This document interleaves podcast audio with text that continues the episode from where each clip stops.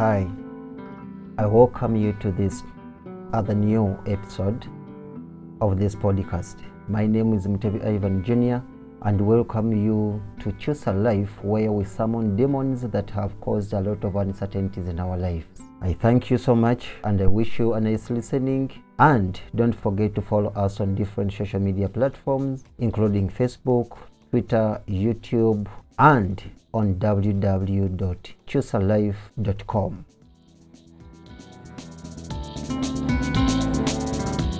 Today we are going to look or to learn about how we should avoid to be slaves in our own companies or we should not try to be slaves in our company or in your company. For so many times there are things that we always put on ourselves when practicing managerial practices in our own company.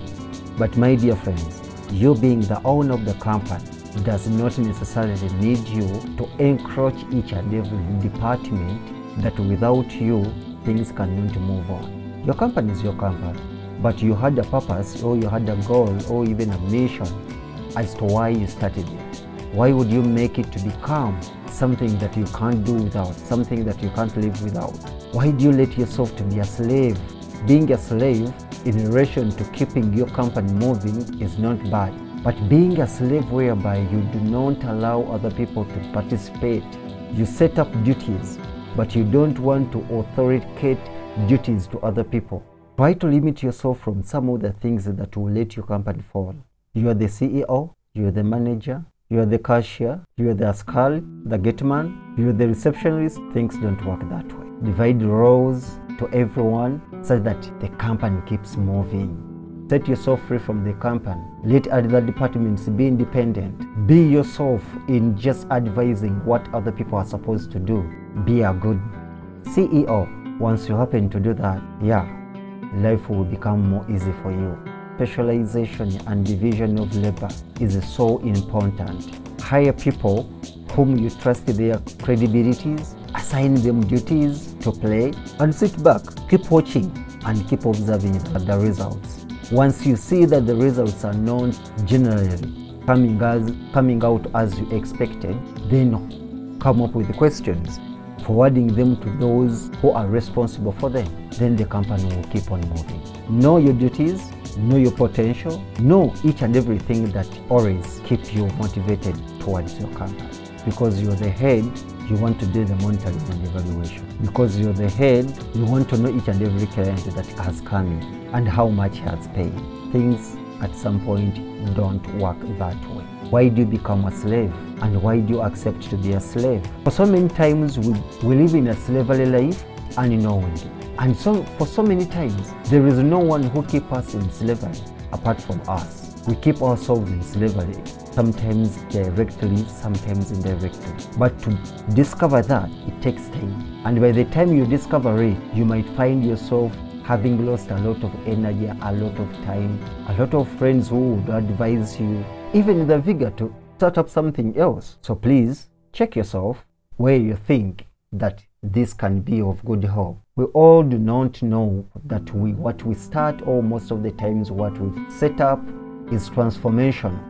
But it is the team that we all normally work with that always show us that what we started up is transformation, is of good hope and belief. So most of the times we just need to think otherwise. We just need to think beyond and to set things move.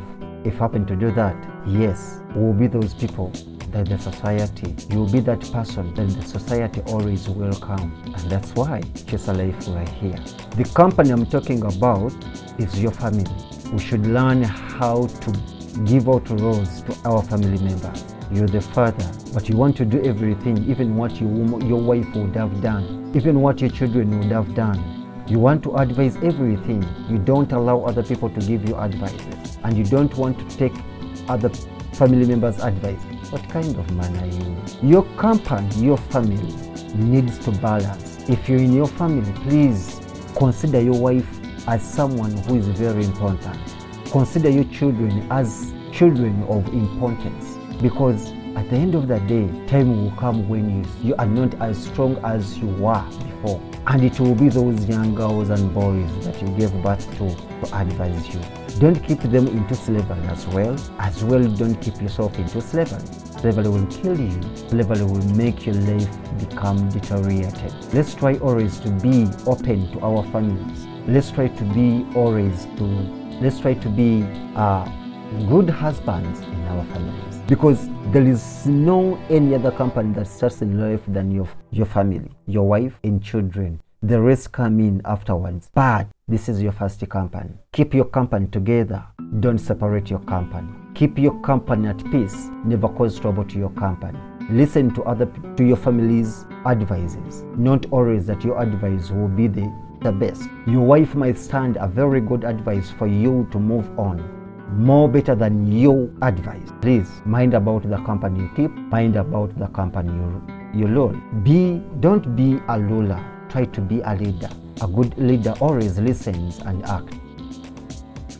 A good leader gives responsibilities to those who are there to receive responsibilities. I thank you so much. I remain Mutebi Ivan Jr. on behalf of Choose Life.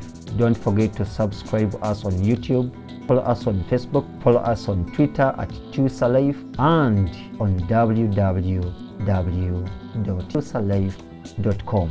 On Choose Life website, you can even send us a voice note and we can strongly reply you still in a voice note. So we've made things very easy and please let's keep in touch. I sign out. Bye bye.